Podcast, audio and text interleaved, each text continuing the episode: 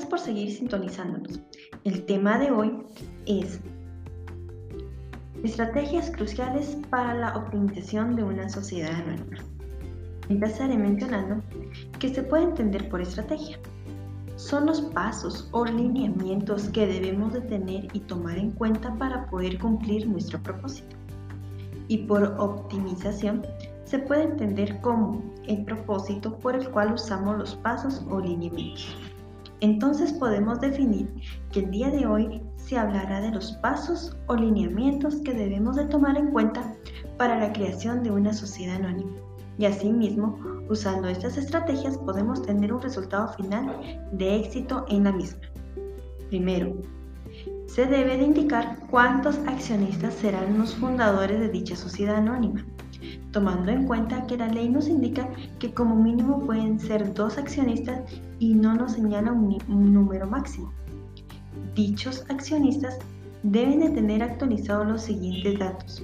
Documento personal de identificación, el DPI, registro tributario unificado, RTU, y boleto de ornato.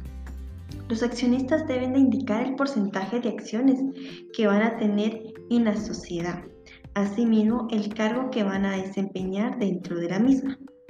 Si desean que la sociedad anónima sea dirigida por un administrador único o un consejo directivo. Si desean realizar un consejo directivo, deben de indicar el puesto de cada uno, siendo el presidente, vicepresidente, secretario, tesorero y los vocales que deseen designar. Entre los accionistas deben de nombrar a un representante legal, a la vez indicar el plazo que fungirá con dicho cargo. La asamblea debe de mencionar si el órgano de fiscalización será uno o varios contadores, auditores, accionistas y o comisarios.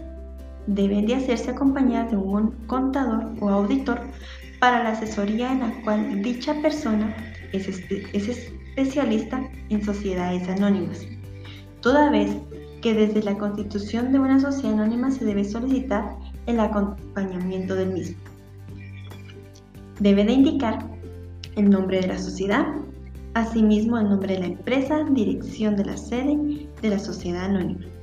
Juntamente con el contador debe indicar cuál será el capital autorizado, suscrito y pagado, valor de cada acción con cuántas acciones empezará a sociedad anónima para que tener todos estos datos exactos. Se debe de abrir una cuenta bancaria. Esta carta de solicitud de apertura de cuenta bancaria la extiende el abogado que realizará la constitución de sociedad anónima, en la cual indicará los datos de la constitución de dicha sociedad. Indicar qué sector es el giro de la sociedad anónima. Puede ser industria, comercio, servicio, agropecuario, finanzas, etc. Asimismo, indicar qué actividad económica será de la sociedad anónima. Se debe de indicar con claridad cuáles son los objetivos de la sociedad anónima, es decir, a qué se va a dedicar la sociedad anónima, pero todas deben enfocarse al mismo giro de negocio. Toda vez que dicha constitución de sociedad anónima también es revisada por la Superintendencia de Administración Tributaria SAT.